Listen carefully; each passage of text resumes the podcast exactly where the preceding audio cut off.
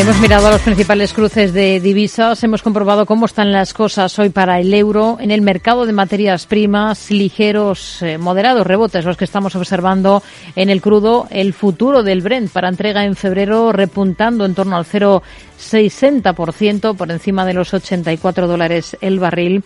Y ahora toca poner la mirada en cómo está la situación en el mercado de deuda, en el mercado de renta fija. Lo vamos a hacer de la mano de Cristina Gavín, responsable de renta fija de Bercaja Gestión. Hola Cristina, ¿qué tal? Muy buenas tardes. Hola, buenas tardes. ¿Qué ha sido lo más interesante en esta jornada de martes en deuda? Bueno, la verdad es que hemos tenido una jornada bastante animada, ¿no? Con más volumen de lo que venía siendo habitual los últimos días y donde, bueno, el tono que se mantiene sigue siendo positivo, ¿no? Al hilo de, lo que estamos viendo también estos últimos días. El 10 años alemán lo tenemos por debajo del 2%, claramente, cerca del 1,90 y con las primas de riesgo periféricas, la verdad es que muy estables, ¿no? Prácticamente planas con respecto a ayer, 99 puntos básicos la prima española, con el 10 años español en el 2,90 y la prima italiana también muy tranquila, 190 puntos básicos, con el 10 años en el entorno del 3,81, ¿no? Todos bastante por debajo de esos niveles psicológicos.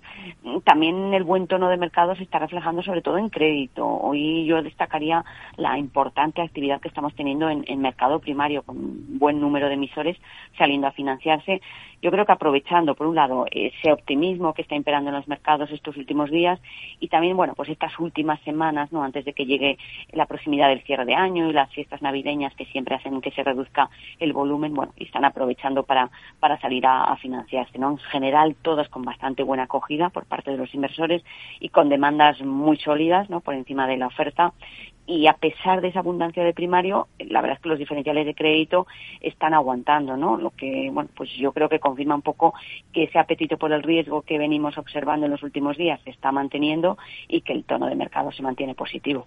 Hmm. Em, deuda pública a corto plazo, especialmente de Estados Unidos, ahora mismo sería una de las opciones más interesantes en las que estar, a su juicio, ¿o no? Bueno, a ver, primero lo que hay que señalar sobre todo es el, comportamiento de los tramos cortos, ¿no? Eh, ¿Qué ha ocurrido? A ver, los discursos tensionadores de los bancos centrales que hemos vivido estos meses lo que han provocado es un fuerte tensionamiento de estos tramos más cortos que, han llevado incluso a la inversión de la curva, ¿no? Tanto de la curva norteamericana que, que, que, lo hemos visto en, en todo en todo bastante en la, en la prensa, ¿no? Y también la alemana, donde en ambos casos, como te digo, los tramos cortos pagan bastante más que los tramos largos.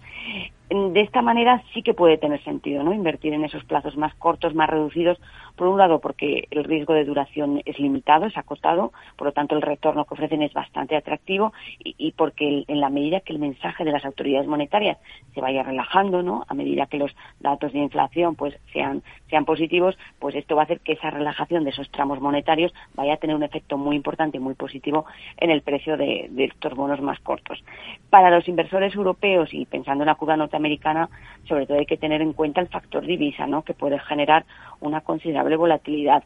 Por eso yo ahí sería prudente o incluso optaría, si somos muy positivos, pues por cubrir esa, ese riesgo divisa un poco en función de las previsiones que tengamos sobre la evolución del dólar. Pero tampoco es necesario irse a la curva norteamericana, ¿no? Yo creo que en las curvas europeas ese tensionamiento de los tramos cortos también está ofreciendo valor a día de hoy. Hmm.